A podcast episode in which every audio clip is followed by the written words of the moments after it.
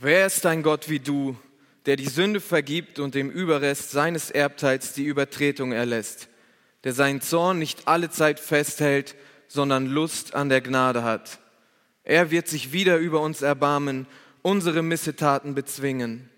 Ja, du wirst alle Sünden in die Tiefe des Meeres werfen. Du wirst Jakob Treue erweisen und an Abraham Gnade üben, wie du unseren Vätern von den Tagen der Vorzeit her geschworen hast.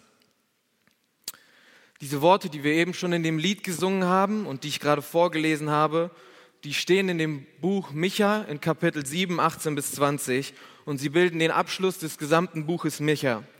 Im Buch Micha tadelt der Prophet das Volk Israel, weil sich das Volk ähm, nicht an die Gebote Gottes gehalten hat und den Bund nicht gehalten haben. Sie beteten fremde Götter an, ihre Propheten und Fürsten waren bestechlich, sie unterdrückten die Armen und das alles, obwohl sie eigentlich wussten, was gut und was richtig ist und was Gott von ihnen wollte. Als sie das nicht taten und ähm, ja Gottes Gebote missachteten, sandte Gott den Propheten Micha, um sie daran zu erinnern, was sie eigentlich ähm, ja versprochen hatten durch den Bund, und er drohte ihnen Gericht und Strafe an, wenn sie nicht umkehren würden.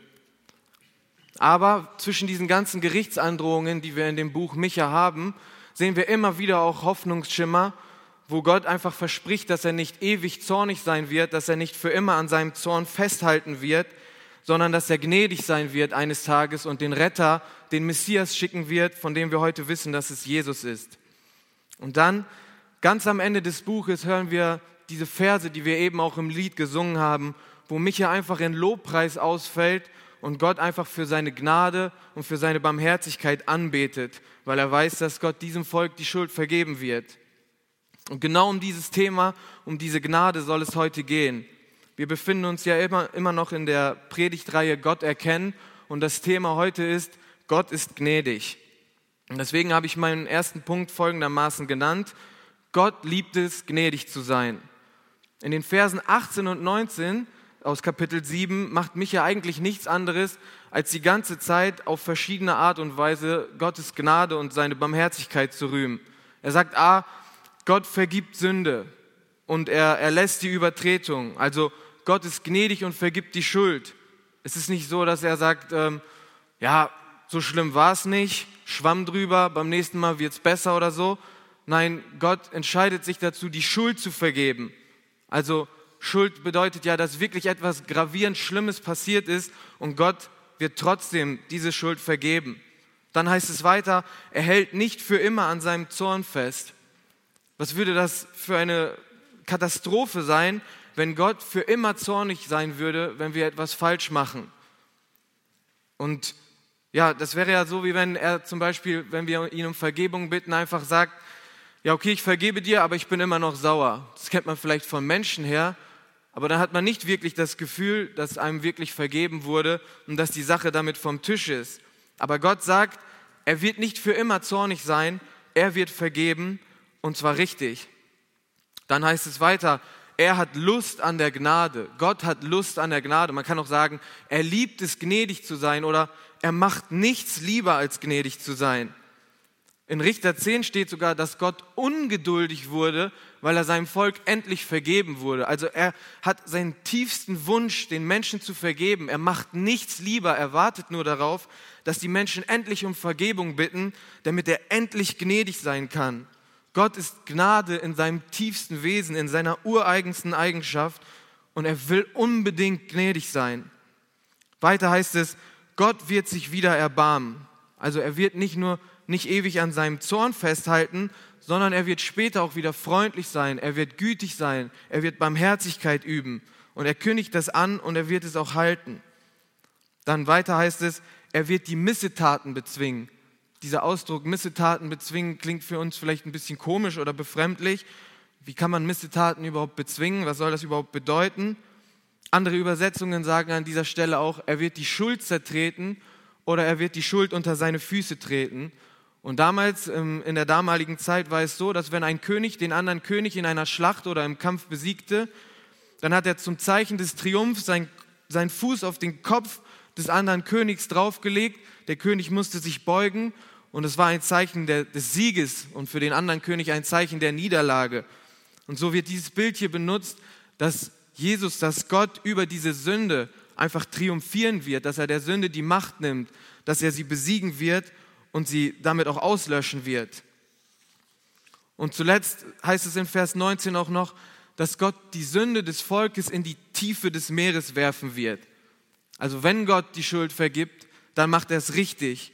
Er nimmt sie und wirft sie an die tiefste Stelle im Meer, die er finden kann. Es gibt im Pazifischen Ozean eine Stelle im Meer, die ist über 10.000 Meter tief, also 10.900 Meter und das sind über 10 Kilometer. Da kann kein Mensch schwimmen, auch mit U-Booten wird es schon schwierig und da leben auch nur noch sehr wenige Lebewesen. Und bildlich gesprochen wirft Gott die Schuld, unsere ganze Schuld und die Schuld des Volkes genau dorthin, da wo keiner sie wieder rausholen kann, da wo keiner sie wieder findet und keiner mehr dran denkt.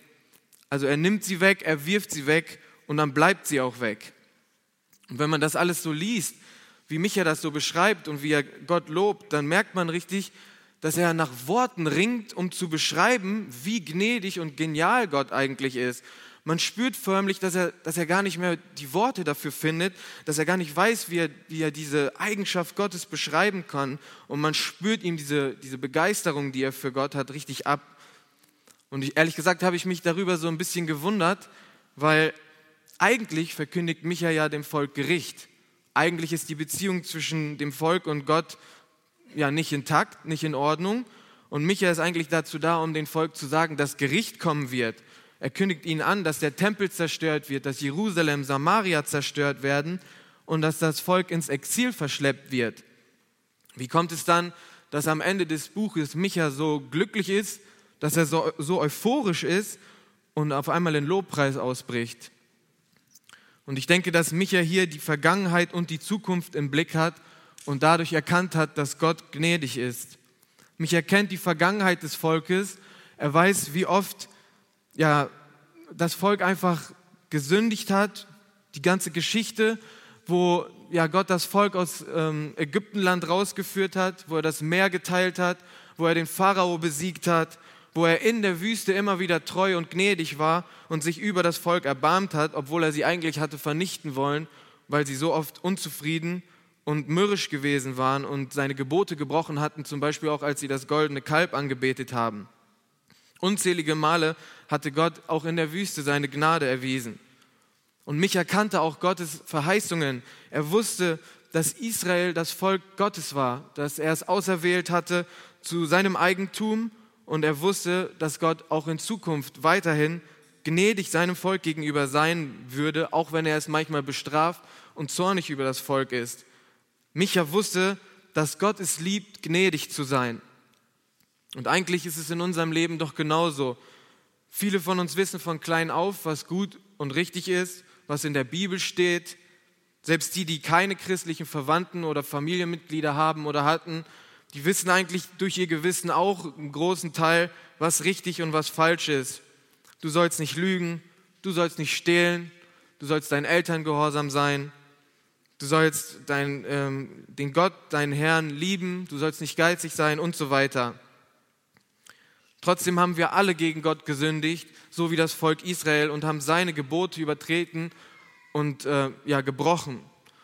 Und genau darin wird jetzt Gottes Gnade doch überhaupt erst sichtbar. Es würde doch überhaupt gar nicht Gnade heißen, wenn wir diese Gnade oder diese Rettung verdient hätten. Gnade kann nicht verdient oder erarbeitet werden, man kann sie nur geschenkt bekommen. Und je mehr wir uns deshalb unserer eigenen Schuld bewusst sind, was wir alles falsch gemacht haben, desto heftiger und größer und ja, kostbarer wird dieses Geschenk für uns. Das bedeutet aber, dass wir erstmal erkennen müssen, wie schuldig wir eigentlich wirklich sind, was wir eigentlich alles falsch gemacht haben und dann wird die Gnade, die Gott uns erwiesen hat, auch umso kostbarer für uns werden.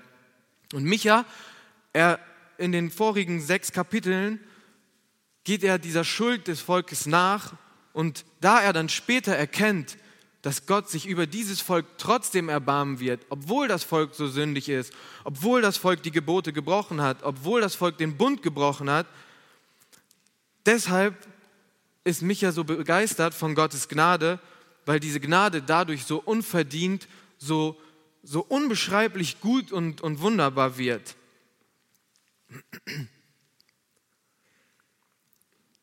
Und wenn ich über mein Leben nachdenke, dann geht es mir eigentlich genauso wie Micha. Auch in meinem Leben habe ich so oft Gottes Gebote gebrochen und so viel falsch gemacht. Und wenn ich darüber nachdenke, was Gott mir eigentlich alles vergeben hat, dann gehe ich auch in den Lobpreis über. Dann bleibt mir nichts anderes über, als einfach Gott dafür zu preisen, wie genial Gott ist, dass er mit so einem elenden Menschen wie mir überhaupt noch was zu tun haben will. Das Problem ist, glaube ich, bei uns Menschen nur, dass wir oft vergesslich sind, dass wir vergessen, was wir falsch gemacht haben und dass wir überheblich werden.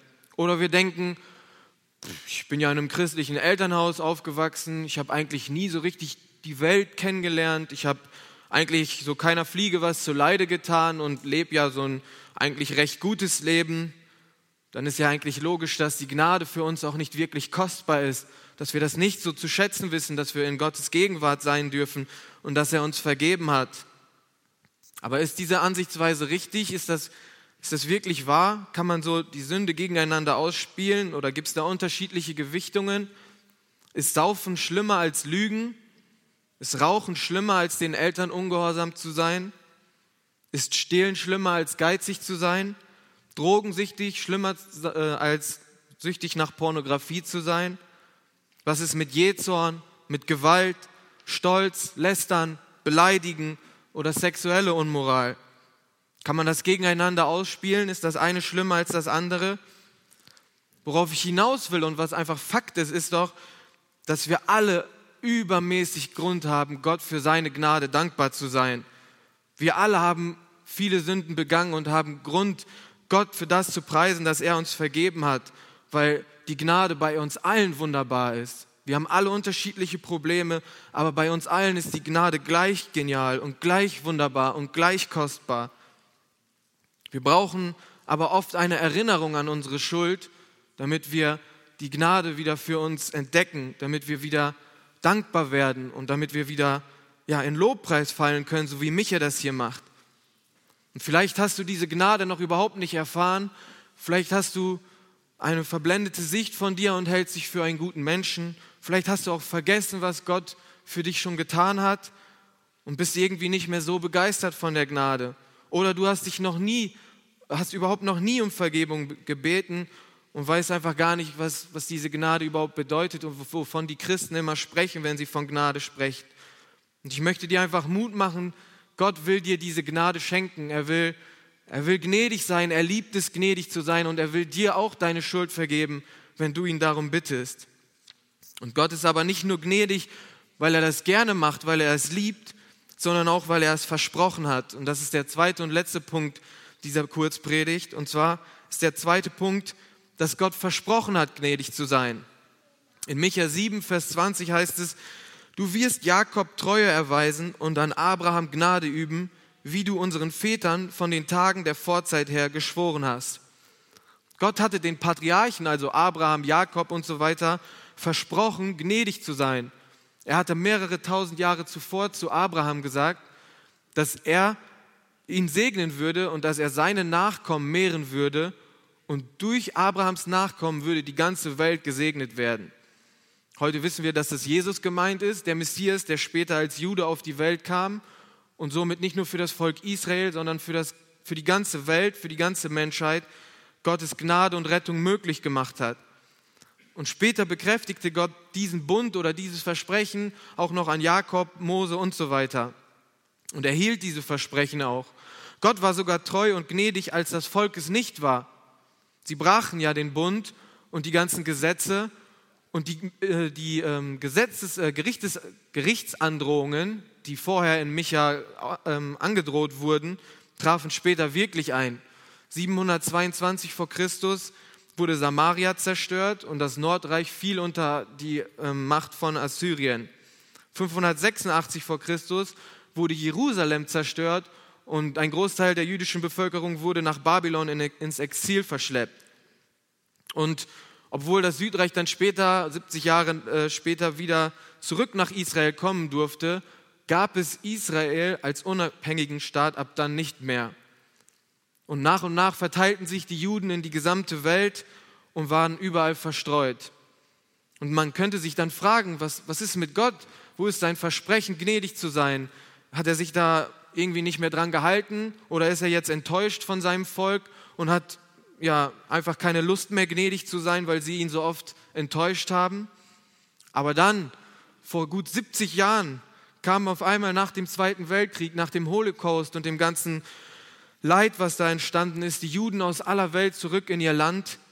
Und 1948 wurde der Staat Israel gegründet. Gottes Gnade, seine Verheißung, sein Versprechen, gnädig zu sein, ist für alle öffentlich sichtbar geworden. Er hat sein Volk nicht verstoßen und er hat sein Versprechen gehalten, weil er versprochen hatte, gnädig zu sein. In 2. Chronik 7, Vers 14 heißt es, und mein Volk, über dem mein Name ausgerufen ist, demütigt sich und sie beten und suchen mein Angesicht und kehren um von ihren bösen Wegen.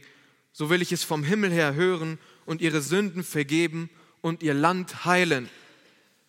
Auch heute noch ist Gottes Zusage, gnädig zu sein, genauso gültig wie damals und uneingeschränkt gültig. Gott bleibt gnädig, weil er es versprochen hat.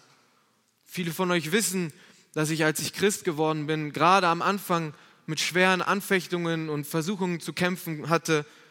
Immer wieder habe ich die gleichen Sünden begangen, immer wieder bin ich rückfällig geworden in verschiedenen Dingen und immer wieder war ich einfach am Boden zerstört und habe mir überhaupt die Frage gestellt, ob Gott mir eigentlich noch gnädig sein kann, ob er mich überhaupt noch liebt, ob seine Zusagen mir noch gelten, nachdem ich ihm ja so auf den Rücken zugewandt habe, nachdem ich ihn einfach enttäuscht hatte. Und in dieser ganzen schweren Zeit gab es einen Vers, der mir einfach immer wieder Hoffnung geschenkt hat. Und der steht in 1. Johannes 1, Vers 9. Wenn wir aber unsere Sünden bekennen, so ist er treu und gerecht, dass er unsere Sünden vergibt und uns reinigt von aller Ungerechtigkeit. Und immer wieder, wenn ich gesündigt hatte, immer wieder, wenn ich Fehler gemacht hatte, immer wieder, wenn ich verzweifelt war, konnte ich zu Gott gehen und ich konnte ihm sagen, du hast versprochen, Du, hast, du kannst nicht lügen. Du hast versprochen, du wirst gnädig sein. Du musst gnädig sein. Und immer wieder habe ich ihm diesen Vers vorgebracht. Immer wieder, immer wieder. Und immer wieder hat er mich aufgerichtet und mir vergeben und mich auf, ja, wirklich ermutigt und auf meine Beine wieder gestellt, nachdem ich hingefallen war. Also Gott ist gnädig, weil er es versprochen hat und daran hält er sich. Gott liebt es, gnädig zu sein und er hat es versprochen. Das sind zwei Aussagen, die wir aus diesem Text rausziehen können und auf die wir uns felsenfest verlassen können. Und ich möchte abschließen mit einem Vers aus 2 Timotheus 1, Vers 9. Er ist es ja auch, der uns gerettet und dazu berufen hat, zu seinem heiligen Volk zu gehören. Und das hat er nicht etwa deshalb getan, weil wir es durch entsprechende Leistungen verdient hätten, sondern aufgrund seiner eigenen freien Entscheidung. Schon vor aller Zeit war es sein Plan gewesen, uns durch Jesus Christus seine Gnade zu schenken. Und das ist jetzt, wo Jesus Christus in dieser Welt erschienen ist, Wirklichkeit geworden. Er, unser Retter, hat den Tod entmachtet und hat das Leben gebracht, das unvergänglich ist. Amen.